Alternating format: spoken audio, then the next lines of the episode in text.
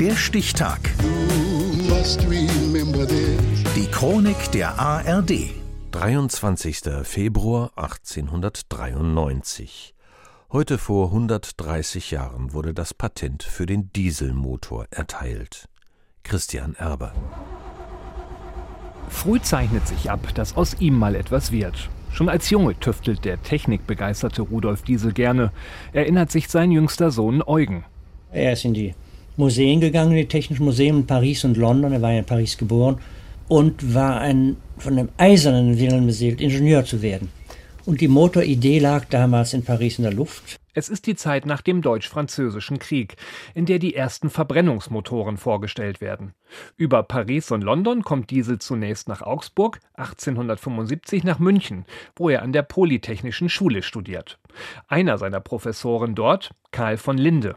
Der Erfinder und Ingenieur spricht mit Diesel über Dampfmaschinen, die damals die Schiffe antreiben. Der hat ihm also gesagt, dass die Dampfmaschine grundsätzlich eine schlechte Dampfmaschine ist, die nur ein Zehntel des in der Kohle enthaltenen äh, der Wärme umzusetzen vermag.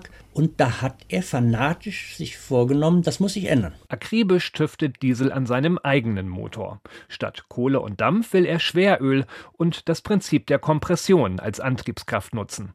Dabei wird Luft unter hohem Druck in einen Zylinder gepresst. Die dadurch entstehende große Hitze entzündet den zugeführten Brennstoff. Ein Plan, der damals technisch als nicht umsetzbar gilt.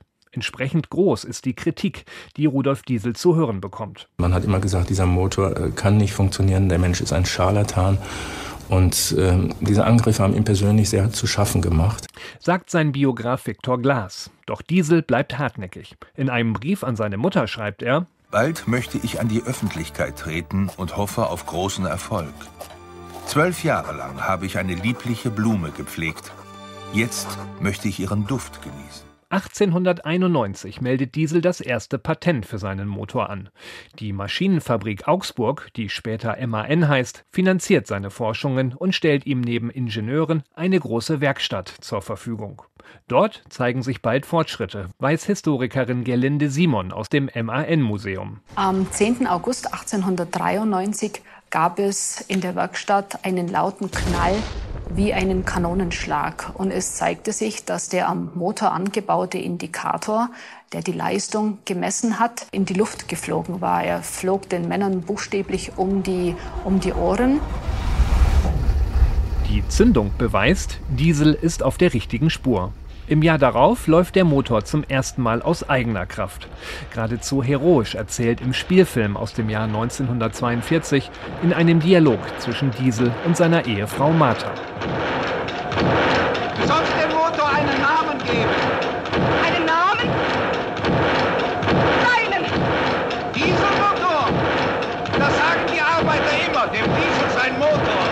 Ich habe dich! Dieselmotor! Du sollst Rudolf Glück bringen! Dieselmotor! Lauf gut! Doch die Wünsche erfüllen sich nur zum Teil. Zwar revolutioniert Diesel noch zu Lebzeiten die Schifffahrt, weil mit seinem Motor betriebene Schiffe deutlich wendiger sind und mehr Laderaum haben als Dampfschiffe. Den serienmäßigen Einsatz seiner Motoren in Zügen und Lkw erlebt er jedoch nicht mehr. 1913 ertrinkt er aus ungeklärten Umständen im Ärmelkanal.